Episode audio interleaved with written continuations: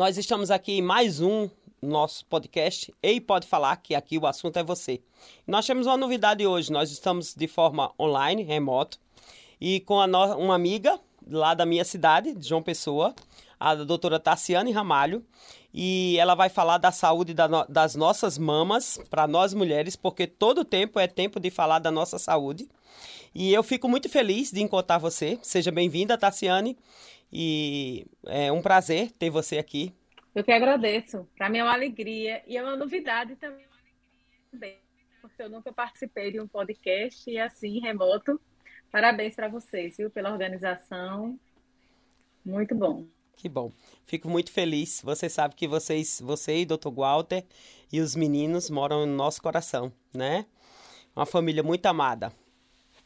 E nós já vamos iniciar com a pergunta, a nossa pergunta de praxe. Onde Deus encontrou você, Tassiane? Engraçado, Deus me encontrou no hospital.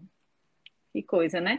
Eu tinha uma amiga que era. Eu tenho, eu tenho uma amiga, né? Essa minha amiga faz o curso de medicina junto comigo. E a gente estava fazendo umas prescrições numa salinha, só tinha eu e ela. O assunto fluiu sobre sobre Jesus, sobre igreja. E ela foi me falando, eu frequentava uma outra igreja, ela foi me falando sobre Jesus, sobre uma, de uma forma diferente. E eu gostei do que ela falava, né? E aí a gente foi se aproximando e ela me convidou para conhecer a igreja dela. E assim Deus foi me, me, me trazendo para cada vez mais perto dele e eu, eu, a gente tem às vezes uma forma de chamar mãe, uma mãe na fé, né? E ela foi dessa forma comigo. Ela foi me pegando assim nos primeiros passos. O nome dessa amiga é Vanessa, Vanessa Valério, você conhece? Sim. É, irmã de Eduardo e curiosamente o irmão dela foi quem também colocou Walter, né, meu esposo, nesses primeiros passos. Que legal. É, de Jesus. Então foi um, foram dois irmãos que cada um no seu tempo, né, em tempos diferentes. Um me deu amparo, ela me deu um amparo, o irmão dela deu um amparo a Glauta. Que legal, muito interessante.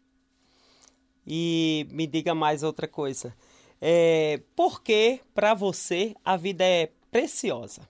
Ah, a vida é tão preciosa, né? A gente a gente luta o nosso dia a dia é para isso mesmo, para para a preservação da nossa vida. Como eu me, me realizava nessa posição de cuidar do outro, nem que o outro fosse meu filho que já era esperado que eu cuidasse, nem que o outro fosse uma pessoa muito querida ou que o outro fosse uma uma pessoa desconhecida como um paciente, mas eu, eu vejo essa preciosidade da vida nessa oportunidade de cuidar. Que interessante, é verdade mesmo. Me diga algo interessante sobre você é, que as pessoas geralmente não imaginam que você. Uma peculiaridade sua. Eu sou muito tímida. É. É, eu acho que as pessoas até me veem dessa forma, muito tímida.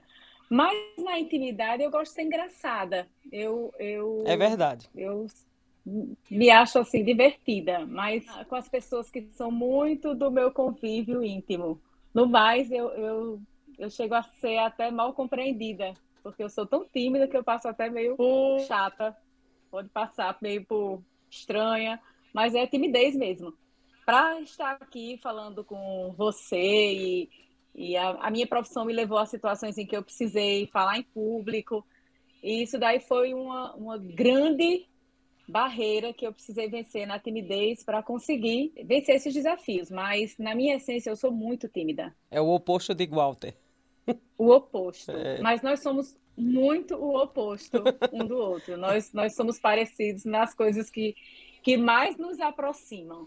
E nas coisas que nós precisamos de um complemento, nós somos diferentes. E aí a gente dá certo, porque quando ele, o, o que ele precisa de calma, eu passo. O que eu preciso de, de uma, um impulso, um saculejo, é. ele vem, o impulso, e a gente vai completando. E nas coisas que a gente se parece, aí nessas coisas a gente se curte mesmo. É, isso parece muito comigo e com Écio. Ô, Tassiane, como foi sua infância? A minha infância foi muito feliz, né? Assim, eu comecei... Eu nasci em João Pessoa, meu, fui a primeira filha dos meus pais. E logo, muito novinha, meu pai era engenheiro. É.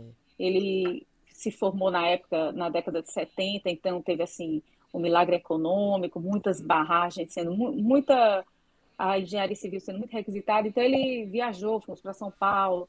Minha infância foi no interior de São Paulo até que ele resolveu voltar e eu continuei a, a crescer aqui. Eu fui só a primeira filha de cinco filhos e eu brinco até em casa que eu sou a preferida. e eu acho que meus irmãos até já aceitam, já aceitam isso. E é engraçado que eu às vezes brinco com meu pai, porque eu falo para ele que eu sou a preferida dele, né? E aí eu digo assim a eles, papai, as pessoas têm uma história de dizer que é, não pode ter preferência com os filhos, porque eles crescem traumatizados. Mas olha, veja, eu sou a preferida, eu não tive trauma nenhum. Ele é bem durão, ele fica olhando assim para mim como querem dizer alguma coisa. Eu digo, eu não tive trauma nenhuma e eu sempre fui a preferida. Então, assim, é, fomos todos muito amados. Então, hoje temos uma relação muito boa. Eu conheço o Arnold e eu sei que você é muito, muito preferida. Sou muito querida. Eu acho que o preferido já é por minha conta, mas... Não, você é muito querida. Você é muito querida, realmente. É, é verdade. Mas, é, mas ele gosta muito de, de, de Cecília, viu? Ele gosta muito de Cecília também. É, olha, Cecília eu perdoo. Mas Cecília... Já é 15 anos mais nova do que eu, né? É, Cecília é a menininha. É, eu sou a primeira filha, aí vieram nessa sequência assim de, de dois, três anos de diferença, os quatro primeiros, primeiros filhos. E aí, quando a caçula, que é a Germana, ex-caçula, tinha oito anos, nasceu Cecília. Eu tinha 15. Pois é. Então, Cecília dormia no meu quarto, eu arrumava Cecília, eu levava para a escola, ensinava tarefa. Então, assim, ela, ela ficou meio filha, meio irmã. Aí ela tá bem perdoada, mas é, é papai tem tem uma, uma preferênciazinha assim por ela, mas ela é tão tão meiguinha, né, tão doce que a gente não resiste, não. É. é verdade, é verdade. E você, você gosta também. Você gosta dos outros irmãos, claro, mas Cecília, você tem uma quedinha também. Também, também. Ela sabe. E, a, e as irmãs outras todas também sabem. É. é. No, no que lhe interessava você na juventude? Qual era o seu interesse? primordial na sua juventude? Eu gostava muito de, de ler, eu gostava muito de música, né? Eu gostava muito de música clássica, eu gosto ainda. É, desde muito novinha, meus pais me colocaram para estudar piano e minha formação de piano foi uma formação clássica. Então, eu aprendi a gostar. Eu aprendi a gostar de, de coisas que os meus colegas não gostavam. Eu, eu achava até difícil de compartilhar. É engraçado que quando eu sentava para tocar piano, né, eu tinha que estudar às vezes uma hora, duas horas, né? Eu não, não era assim maravilhosa, não, mas eu tinha uma professora que era bem rígida. Então eu tinha que sentar e estudar mesmo. Uma hora, às vezes, repetir o mesmo trecho várias vezes. Quando eu sentava no piano, minhas irmãs já faziam, ai meu Deus, começou. então, eu tinha esses, esses gostos que às vezes os meus contemporâneos, minhas irmãs principalmente, não curtiam muito, não. Mas interessante é que meu pai, mesmo sendo um homem vindo do, do Cariri, né? É, ele era do Cariri. É, que, não, que não tocava nenhum instrumento, mas ele colocou todos, todos nós estudamos música clássica. Todos os meus irmãos tiveram instrumentos, estudaram violoncelo, violino, ele colocou todos, nem foi, mas eu ainda fiquei com meu piano, ainda dei andamento. Tá certo. Como você é aos olhos das outras pessoas? Como eu sou aos seus olhos? Ah, você é uma pessoa meiga, gosta muito de ajudar as pessoas. E eu, eu, eu posso dizer o que minhas cunhadas dizem de você e minha mãe, que são você é a médica delas, né? Você é a favorita. e o que Cecília diz de você. Mas elas são suspeitas. e eu posso dizer, você é uma pessoa muito boa. Ah, fico feliz. Né? Eu posso dizer que você é uma pessoa de coração grande, de coração muito nobre. Entendeu? Eu posso dar esse testemunho. Então já fico feliz de poder Pronto. ouvir isso. Eu, então posso dizer isso de você. Obrigada, Andréa. E posso dizer uma coisa muito boa do seu marido. Do, do seu marido, porque a gente passou uma situação muito complicada, duas, duas situações muito complicadas. Uma foi com Sara, né? Sara tinha dois anos e meio e ela queimou a perna, né? Um dia de Natal muito complicado e ele E a gente teve que levar para o hospital de trauma, porque era um, um lá o hospital que, que, que recebia é, queimados, né, lá em João Pessoa. E teve uma hora que até o aquele doutor Cássius, Cássius Marcelo, se eu não me engano, disse: "Não, é, tira a sua filha daqui, né? Minha irmã era ainda era estudava medicina ainda. E ele reconheceu, ele era professor dela. E aí ela disse: "Não, vou ligar para doutor Walter". E na hora ele disse: "Écio, tira ela daí, que ela já tinha passado uma sulfadiazina, já tinha melhorado a dor. E aí, doutor Walter disse: amanhã eu cuido disso. E realmente ele cuidou de tudo, foi uma benção. E outro caso que doutor Walter, assim, foi um, um pai, uma. Um, não sei nem dizer o que, que ele foi, né? E aí eu posso dizer que é pai, porque quando a gente tem uma coisa boa para dizer da pessoa, aí a gente compara como pai, né? Foi na situação da minha cunhada, né? Quando ela quebrou aquela perna e ele, assim, foi maravilhoso. Então eu tenho para dizer de vocês, né, de, do seu, é, você é maravilhosa e Dr. Walter ele é um pai, né, que gosta de cuidar muito das pessoas.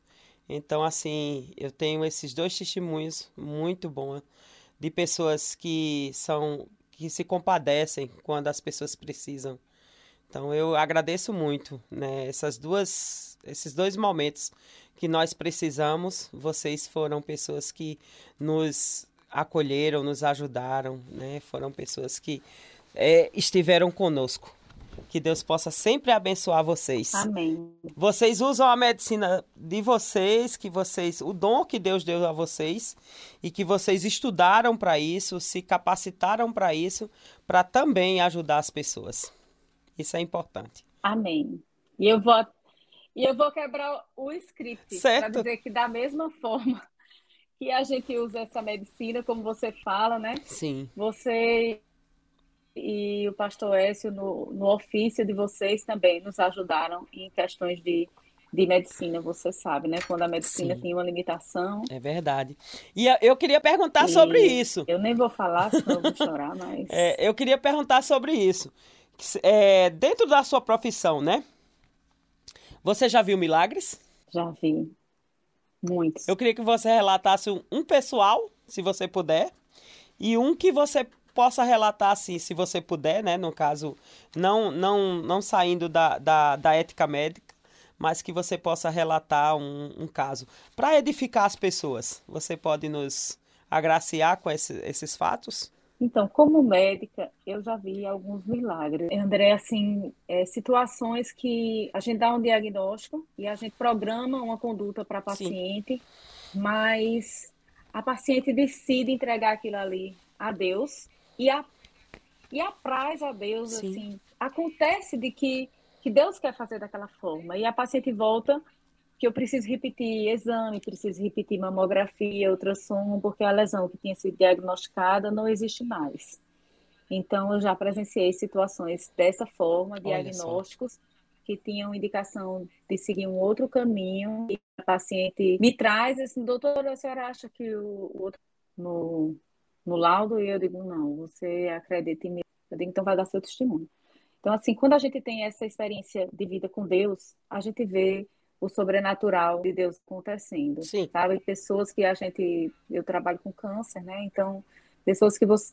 Você tem uma expectativa de que aquela doença já está em certo para a paciente e a paciente vive tem uma sobrevida acima do que você esperava e vem a falecer já de outros, outras causas que não tem a ver com a doença. Então a gente vê situações assim que fogem mesmo do, da medicina e a gente atribui ao sobrenatural também, né? E eu tive essa experiência é, com o Luiz, que você, você pastor participou, Luiz Neto nasceu prematuro. Sim. E a maternidade, igual eu estava atendendo, eu liguei para ele, eu disse, não, não liga ainda não, Luiz Neto vai nascer prematuro. E aí ele saiu, meu filho vai nascer prematuro. Ela ainda perguntou assim, e eu?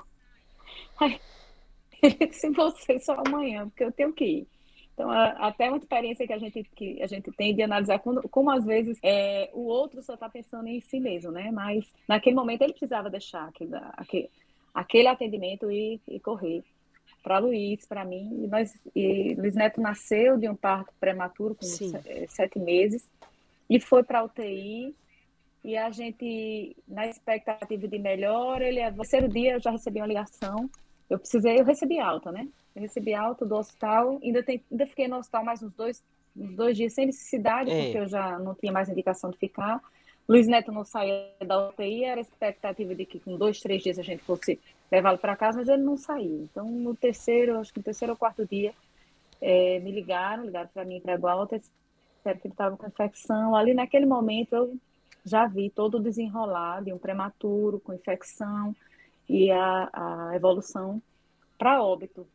E eu chorei muito ali, coloquei muito diante do Senhor e, e vocês foram assim anjos de Deus, né?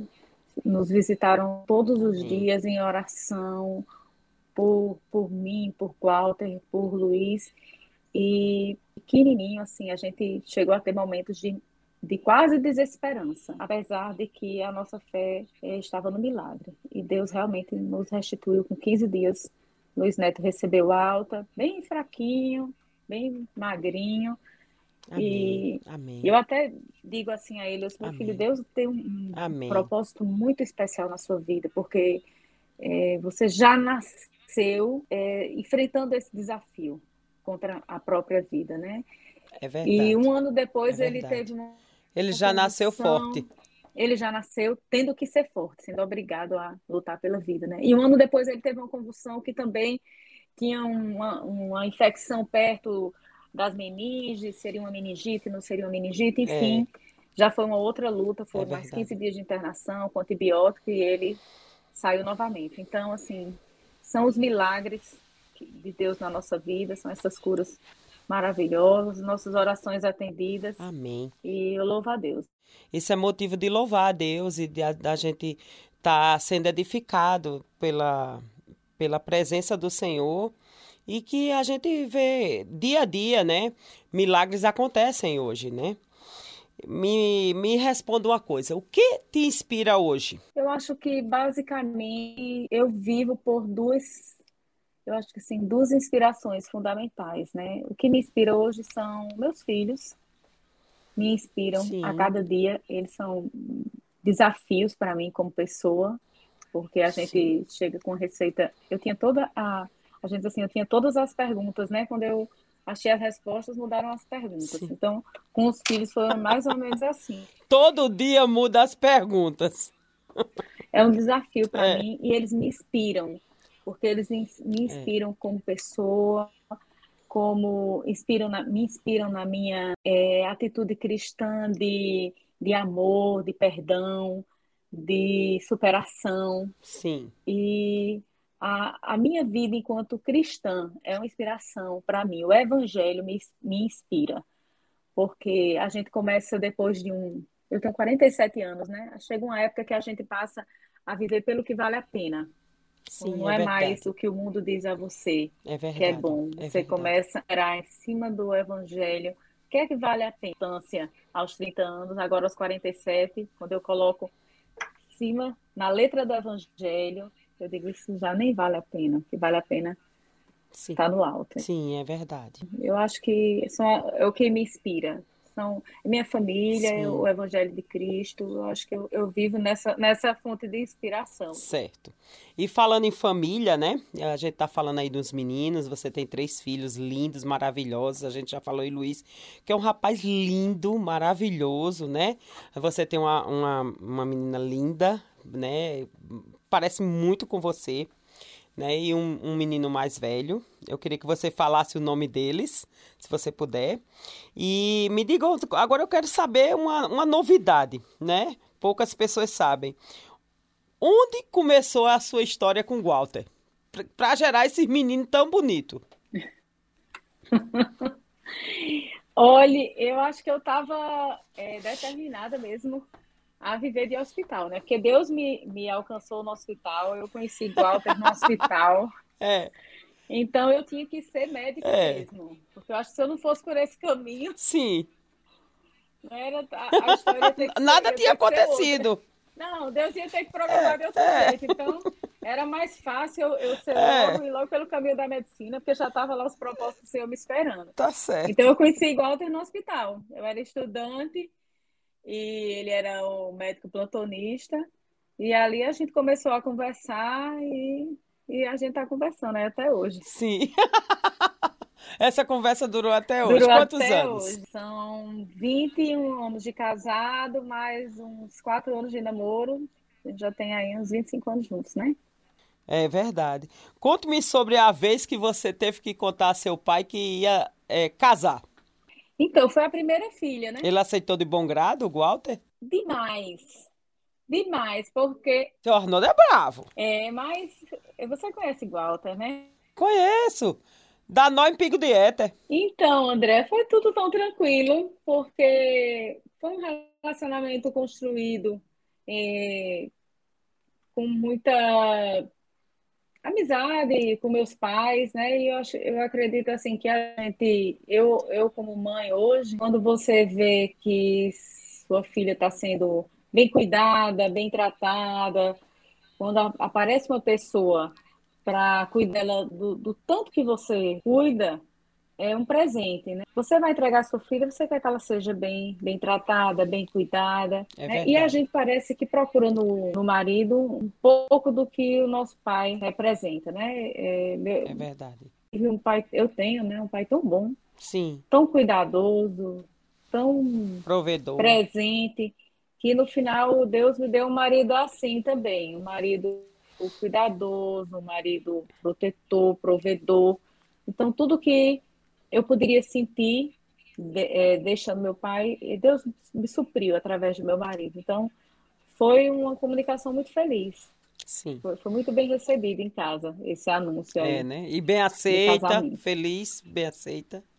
Bem aceita. Bem aceito, feliz, comemorando, foi muito bom. Que benção. Conte-me sobre o dia em que você percebeu que estava grávida.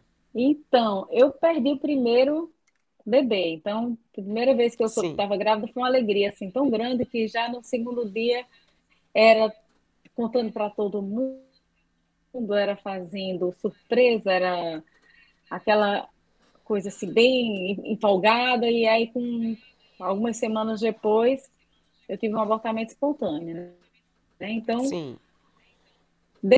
tentando, né, já estava naquela expectativa de engravidar e não conseguia mais. E aí teve um momento de, de oração, que a gente, eu participei de uma jornada de oração. Nessa jornada estava o pastor Sérgio Queiroz, num desses dias, e ele fez uma oração direcionada para esse, esse pedido. Nem eu tinha falado nada a ele, nem ele sabia, mas tinha acabado de nascer a, a, a filha dele. Era uma jornada de oração em janeiro. Né? Eu acredito que ele deva ter uma filhinha que nasceu entre dezembro, e aí deu tudo certo dessa vez. Aí foi alegria, né? Eu já me contive, esperei a bênção se concretizar mesmo. E aí veio a notícia de que era uma menina, e foi uma menina muito esperada, muito desejada, muito querida, e só bênção até hoje. Uma filha muito, muito boa para mim. Foi minha, meu primeiro bebê, foi Belinha. Que bênção. Deixa eu lhe dizer uma coisa. É, você é médica, mas como você chegou a decidir ser médica, né? E se, e se, né? O que que você gostaria de saber antes, né? E conhecer é, antes de começar a sua carreira? Se você pudesse alguém dizer assim, olha, Tassiana, sua carreira vai ser assim, assim, uma, uma instrução antes de você decidir ser médica. Você poderia dar essa dica a quem ainda vai decidir ser médico? É, eu fiquei pensando quando você fiquei pensando pela, pela medicina. É, eu não tinha como fazer nenhuma outra área que não fosse a área de saúde. E dentro disso daí a medicina fez aflorar em mim essa esse prazer que eu tenho em cuidar. E tudo passou a fazer sentido nesse ministério de cuidar, né? Tanto dos meus filhos como dos, dos pacientes. Então, parece assim que a minha. Eu me sinto útil, me sinto especial em poder cuidar. E o conselho que eu dou para quem pensa em entrar para a medicina é que a gente tem que viver a medicina como negócio mesmo. Não é só aquela coisa bonita de você escrever, que a medicina é nessa missão de cuidar e de servir. é, quando você entra para fazer um curso para que ele seja assunto de renda, aí você vai, isso vai lhe custar muito caro, você vai ter que trabalhar, trabalhar duro, para que esse curso lhe dê esse retorno que você quer, que é somente financeiro. Mas quando você entra com essa visão de que aquilo ali é uma missão e que você tem um sacerdócio e que o ganho é consequência disso daí, então você é, o, o trabalhar é, é, é, um misto de, de, de trabalho, de realização, de diversão. Ele fica tão mais prazeroso é, e sem nenhum fardo, porque você encara ali como aquilo faz parte da sua vida, é sua missão. Não é que você tem que ir fazer aquele trabalho cansativo porque você quer o dinheiro, mas você trabalha mais pelo resultado que você pode dar ao paciente do que pelo que ele pode lhe pagar. Eu corro, às vezes, no último dia do, do mês para preencher guia, porque aquilo ali já não, não é a minha coisa mais importante. Então, meio que vou juntando aquelas guias, no último dia você não vai perder porque o mais importante para mim estava ali na missão de servir mesmo. E aí você atende paciente que não tem, que não tem condição, às vezes o paciente lhe retribui com queijo, com peru, mas para você não não está ali no pagamento, está no resultado oferecer. Do serviço, né? Do, que, do, do servir, né? Da, de você entrar como uma missão. Que aquilo ali faz, faz parte da sua vida, não é, não é um fardo. Eu vivo a medicina dessa forma. Que bênção, glória a Deus. Muito, muito bom. Agora vamos uma parte prática da, da sua área, que é cuidar das mamas, né? Da saúde mamária. É, em que tempo, né, é, nós devemos, e idade, mais especificamente, nós devemos fazer exames periódicos das mamas? As mulheres devem. E os homens também, né? Que os homens precisam também, alguns, né? precisam fazer também exames que não é tão comum, mas a orientação da Sociedade Brasileira de Mastologia é que toda mulher a partir de 40 anos faça a sua primeira mamografia, mesmo que ela não sinta nada, mesmo que não tenha nenhuma queixa, mesmo que não tenha nenhuma história na família. Fez 40 anos, deve fazer a primeira mamografia. Essa é a orientação geral para todas as mulheres. Quanto aos homens, não há indicação de fazer exames de rotina, como a mama masculina é uma mama pequena e o câncer de mama acomete, apenas, acomete os homens em apenas 1% dos casos, então a gente orienta que o homem deve procurar o mastologista se ele perceber alguma alteração na mama, que é mais fácil de perceber um nódulo, qualquer alteração mamária do que na mama feminina. Fora da idade de 40 anos, a gente orienta que em qualquer idade, se a mulher sentiu algum sintoma, percebeu alguma nodulação, alguma diferença no contorno da pele, na textura, uma descamação na areola, o mamilo sempre foi é, evertido, sempre foi para fora e agora ele se apresenta invertido, como que estivesse sendo puxado para dentro. Sentiu, percebeu qualquer alteração no contorno da mama ou algum nódulo na axila, qualquer coisa que está diferente nas mamas ou nas axilas, deve procurar o mastologista em qualquer idade. Dor na mama diz alguma coisa? Dor na mama é um dos sintomas mais comuns entre as mulheres, porém não é o sintoma mais comum do câncer de mama. É, inclusive, a gente vê raríssimo a dor ser o sintoma que levou ao diagnóstico do câncer de mama. Na maioria das vezes, a dor está muito mais relacionada com a personalidade mais ansiosa, mais é, a estresses, a, a uma doença na mama, uma doença grave. Então, assim, em geral, a gente tranquiliza a paciente. Mas a dor é boa, porque a dor traz a paciente ao consultório do mastologista. O paciente se preocupa porque está com dor e às vezes tem paciente que já vinha há dois, três anos sem atualizar seus exames e a dor traz a paciente ao consultório. Certo.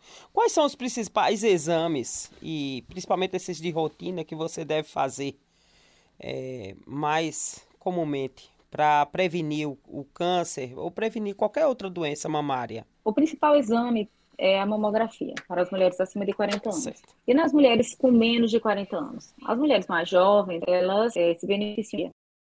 Porém, 40 anos deve fazer mamografia antes de pedir a ultrassom. Porém, há situações que mesmo as mulheres com mais de 40 anos precisam complementar a mamografia com um exame de ultrassonografia. Os dois exames são complementares, porém, a ultrassom não substitui a mamografia. Isso é importante dizer. Porque as mulheres têm medo de fazer mamografia porque alguém foi dizer a elas que doía. Mas isso não é verdade, gente. Isso é fake news, viu? Mamografia não tá dói. Tá certo. E então tem que fazer mamografia. Dói um pouquinho, mas dá para fazer. Então, tem que fazer mamografia. A mamografia é, é o suportável. de escolha. É suportável. E a ultrassonografia é. E a ultrassonografia é o exame que complementa. Então, às vezes, a gente precisa fazer os dois, Sim. mas a ultrassom não substitui a mamografia, é um exame que vem complementar. Então, basicamente, é mamografia e ultrassom. Os demais exames, ressonância e outros exames, rotina é a mamografia e a ultrassom. Certo. A pessoa que tem silicone, quais os cuidados que deve informar para o mastologista? É, por muito tempo se teve muita, muito tabu em relação ao silicone, medo que o silicone pudesse aumentar o risco de câncer de mama. Então, eu, eu sempre tenho um esquemazinho, uma figura que eu mostro às pacientes, quando elas ficam em dúvida em relação ao silicone. Então, o silicone é um, uma, um implante mamário que é colocado por trás da glândula. Na palpação, o mastologista percebe que a paciente tem silicone. E quando ela, ela vai fazer a mamografia, também é percebido que ela tem o implante e existe uma manobra específica para as pacientes que têm silicone. Então, elas também não têm problema de fazer mamografia. Ou seja, pacientes com silicone, vida normal. Vida normal vai fazer acompanhamento mamográfico da mesma forma, não precisa ter medo, porque a mamografia não vai estourar o silicone. Acredite que eu, eu escuto essa pergunta no consultório: se a mamografia vai estourar o silicone.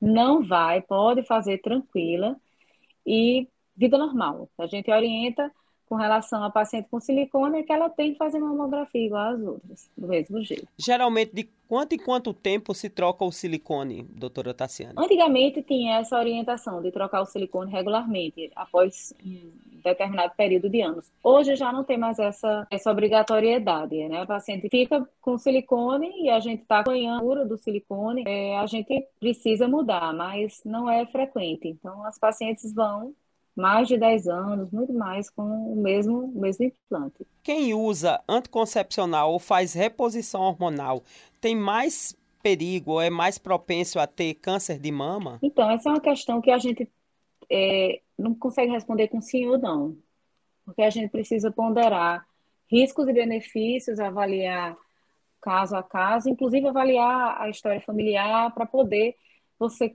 colocar aquela, paciente como uma paciente de risco que está usando anticoncepcional ou reposição hormonal. É, tanto os anticoncepcionais hormonais como a terapia de reposição hormonal é, têm seus benefícios, tanto um quanto o outro. Então, a gente tem que pesar é, em que paciente é risco fazer reposição hormonal e em que paciente é benefício. Então, tem que ser uma, uma decisão caso a caso. Certo.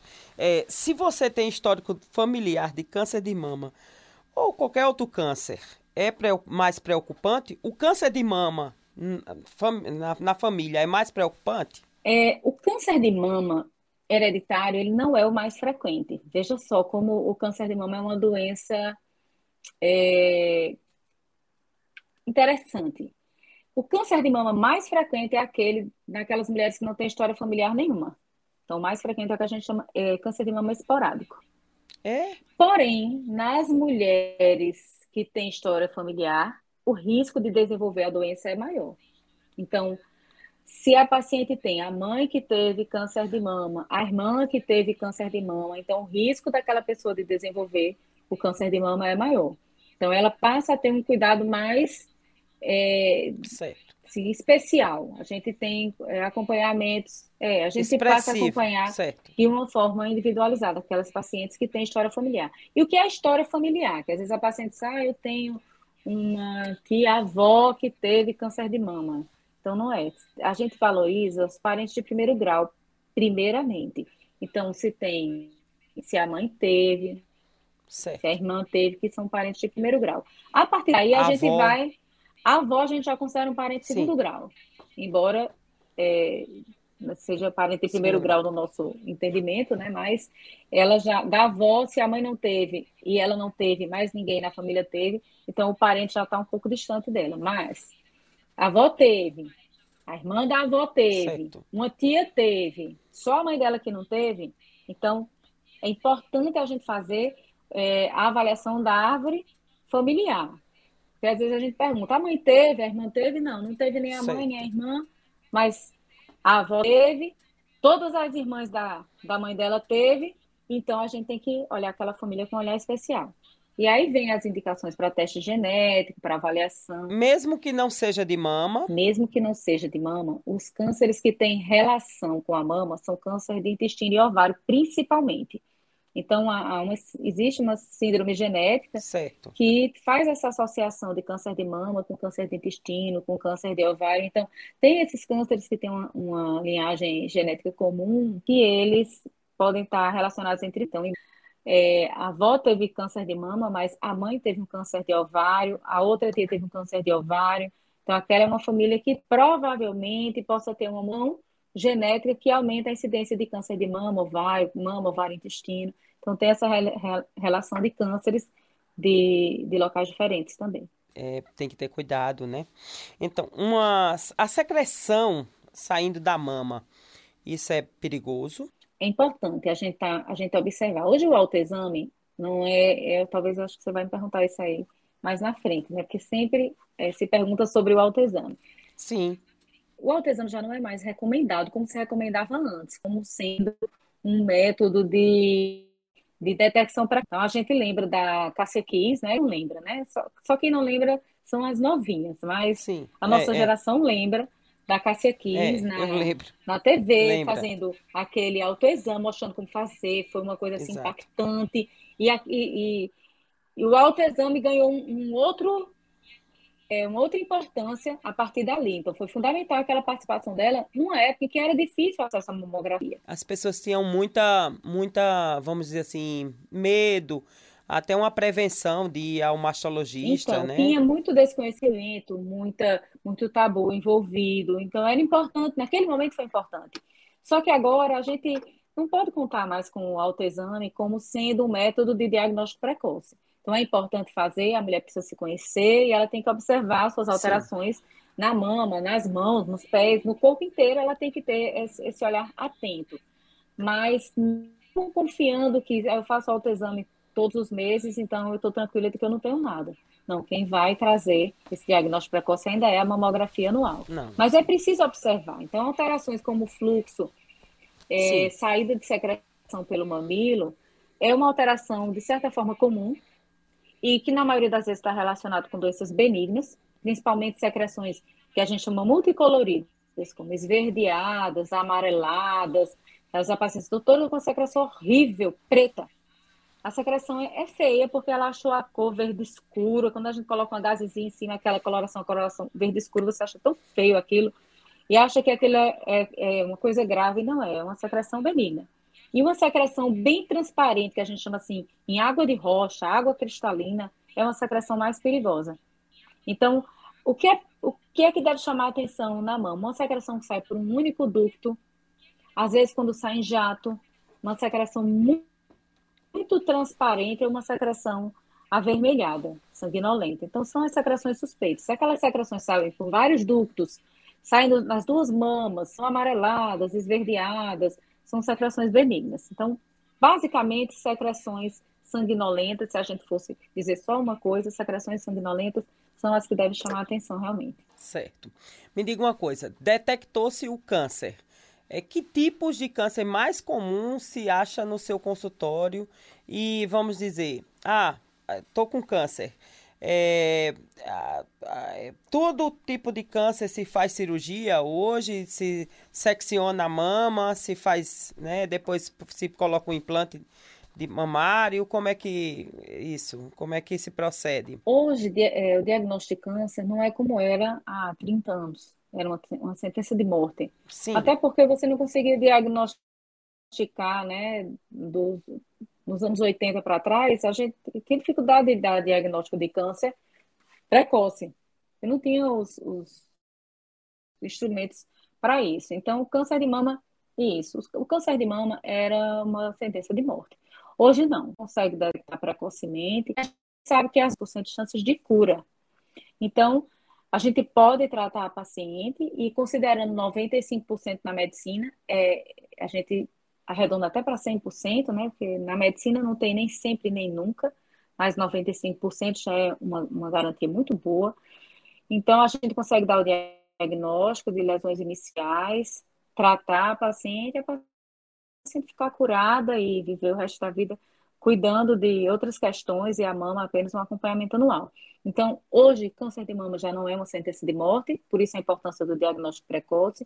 A outra importância do diagnóstico precoce é para que o câncer também não seja um motivo de mutilação, um motivo para que a paciente perca a mama. Já não é mais assim. Então, lesões descobertas no início, a gente tem como tratar, tirando a lesão com margem de segurança, e a paciente faz o tratamento do câncer sem precisar perder a mama.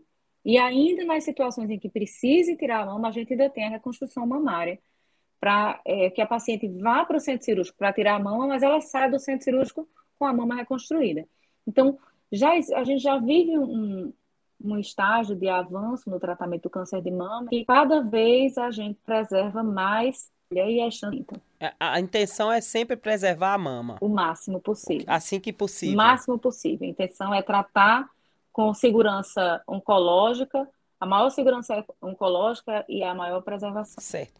Me diga uma coisa, qual a importância da mente, a cabeça, né, do paciente que recebe é, um, diagnó um, um, diagnóstico de câncer no tratamento? Fundamental, André. Como é que fica? Tem duas situações que não são ditas quando a gente eh, fala de tratamento do câncer de mama, mas que são fundamentais para o tratamento em primeiro lugar, como você perguntou sobre a mente, então a forma como a paciente encara o tratamento, ela é importantíssima, porque a depressão, a, a tristeza, isso daí mina a imunidade, mina a reação do organismo e a paciente enfrenta de uma forma mais dura o tratamento da doença. Então é importante que ela tenha um acompanhamento psicológico, um acompanhamento psiquiátrico, para que, para que a cabeça também ajude no tratamento das mamas. Então, é, muitas vezes eu digo à paciente, olha, a paciente está quatro anos tratada já, está bem, não está presença sinais de, de recidiva, mas ela, toda vez que vai no consultório, ela vai com medo, vai aflita, vai achando que apareceu alguma coisa, e eu digo a ela, olha, a gente já tirou a doença da mama, agora a gente vai precisar tirar essa doença da cabeça. Então é aí que a gente precisa muito da mente. E é nesse momento também que entra uma questão que a gente às, às vezes esquece, que é a espiritualidade. Sim. Então, a oração, ela, ela traz um benefício, né? A ciência vai, vai estudando isso daí, vai falando Sim. que as pacientes que têm a, o hábito de orar, que têm essa, é, essa relação, elas têm uma resposta melhor ao tratamento oncológico. Então, isso Sim. é o que os estudos mostram. Mas a gente sabe biblicamente que a oração tem um poder de mexer com o sobrenatural. Então, Sim. as pacientes que têm fé, elas têm mais esperança.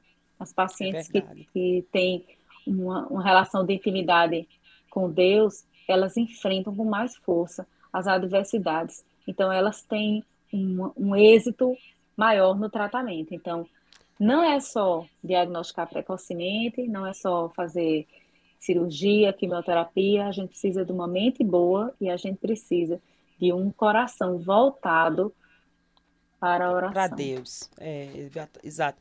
É porque a gente... Para Deus, aí é, tem, é, é, corpo, mente e alma. E, exato. Porque quando a gente tem a espiritualidade voltada para Deus e confia nele, aí a gente tem outros propósitos, né?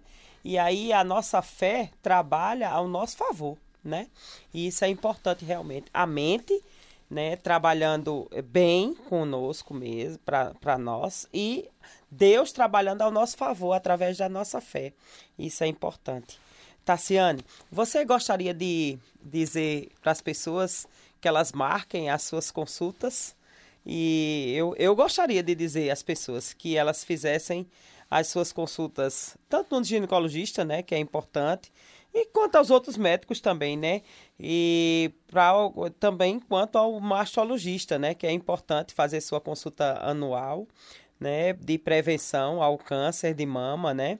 Nós acabamos de vivenciar esse mês, que é dedicado ao outubro, outubro rosa, né?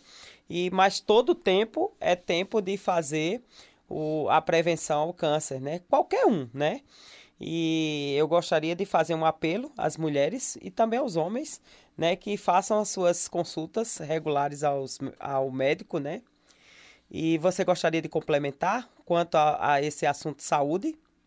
Mulheres, elas têm muito a, o hábito de cuidar da família e vai deixando o cuidado consigo para depois. Então, eu recebo muito paciente no consultório assim, ah, doutor, eu atrasei meus exames porque eu estava cuidando da minha família, era meu marido que estava assim, meu filho que estava assado.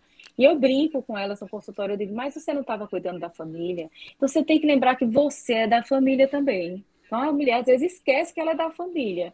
Vai cuidando dos outros da família e acha que ela é não é que ela é visitante ali naquela casa, não, ela é, é da família também. Então, é separa é esse ou aquele no futuro, não é um puxãozinho de orelha. É, Mas a gente verdade, é, é escolhe o mês durante o ano e elege que aquele mês é o seu mês. E aí você Isso vai para ginecologista, vai para o mastologista, vai para o cardiologista, vai no dermatologista, vai ali naqueles médicos que você entende que precisa de um acompanhamento, coloca seus exames em dia, porque a maioria dos, dos controles são anuais. Então, uma vez por ano, a gente escolhe um mês e, e exercita com o nosso com o nosso corpo. Sim, muito obrigada pelas respostas, foram muito proveitosas. Deixa eu, eh, a gente entrar num outro outra fase, né? Que a gente sempre chama aqui as perguntas ioiô, né? Se você puder responder com uma só é, uma só é, palavra, eu agradeço, né? Quem é você no grupo, Tassiane? Você é a que cala, a que fala, a que, a que movimenta o grupo. A que fala pouco. É, você é ponte ou parede? Ponte. Acho que eu herdei isso da minha mãe, a relevar as coisas e deixar passar mais. Isso é função de mãe, né? Eu aprendi com mamãe isso daí, essa coisa do, do saber viver. Tá certo. Você é terra, céu, mar, Tassiane? Sou terra. Sou pé no chão, tudo muito prático. Terra.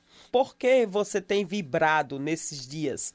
A gente passou um momento muito difícil de pandemia, todo mundo isolado, mas agora, por que você tem vibrado?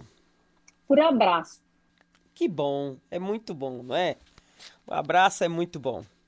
Você é otimista ou pessimista, Tassiane? Otimista, sempre. O que você espera da vida? Eu espero viver muito. Tenho muitos planos. Que bom.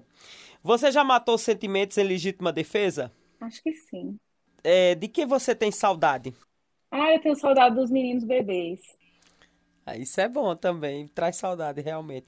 Você é exagerada? Não. Você se considera ousada? Não, acho que não. Eu sou tão tão discreta, tão suave. Como você lida com as dores da vida? Eu lido com humor. O que é o amor para você? É tanta coisa. E o que é a vida?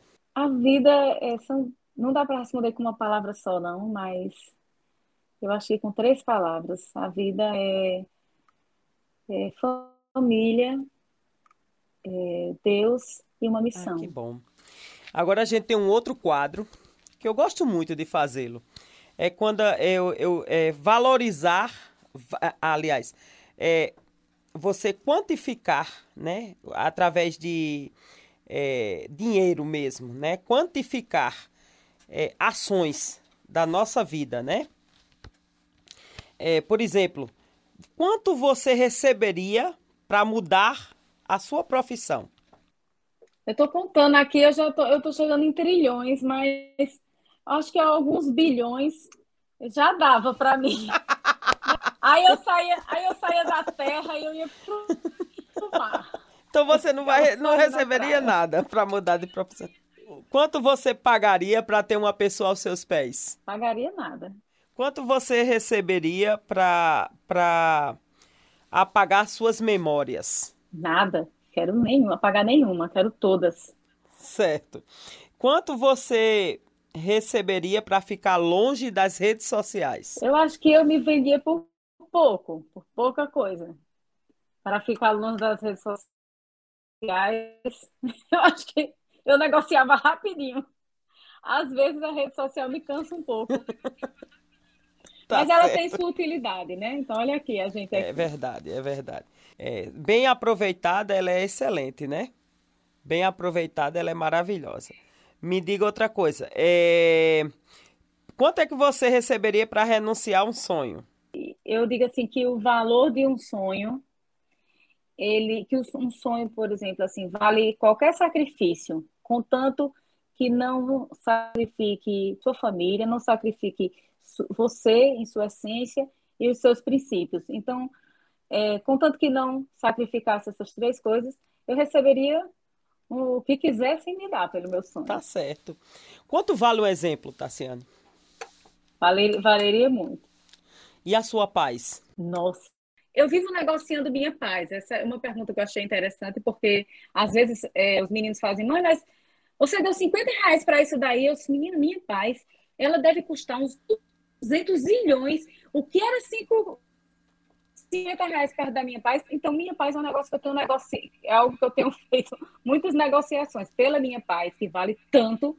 Eu, às vezes, pago algo que, que eu acharia até indevido, mas quando eu coloco tanto que vale a minha paz, o dinheiro não compra. Então, é, eu, tenho, eu tenho feito a, a, cotação da minha paz, ela tem ficado bem alta, viu?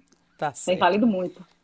Tá certo. Me diga, essa é a penúltima pergunta. Quem é Jesus para você? Ah, Jesus é, é o exemplo, assim. E se fosse Jesus, né? Como seria? O que é que ele vai me dizer? Então, Jesus é meu exemplo do dia a dia. Eu acho que é isso aí. É meu exemplo, é meu socorro, é, é por quem eu chamo, é meu, é meu advogado mesmo. Tá certo. Aqui a gente tem uma pergunta de encerramento tradicional, que se chama o tapa do dia. E o tapa do dia é uma frase, é um versículo, é uma ideia que você quer deixar para alguém, para as pessoas em geral. E qual é o seu tapa do dia? Eu, eu costumo dizer uma frase muito frequente, que igual até já, já absorveu para ele, que tudo na vida é um aprendizado. Eu tenho um, um hábito de, sempre que me acontece algo, eu analiso e digo assim, não, mas tudo na vida é um aprendizado.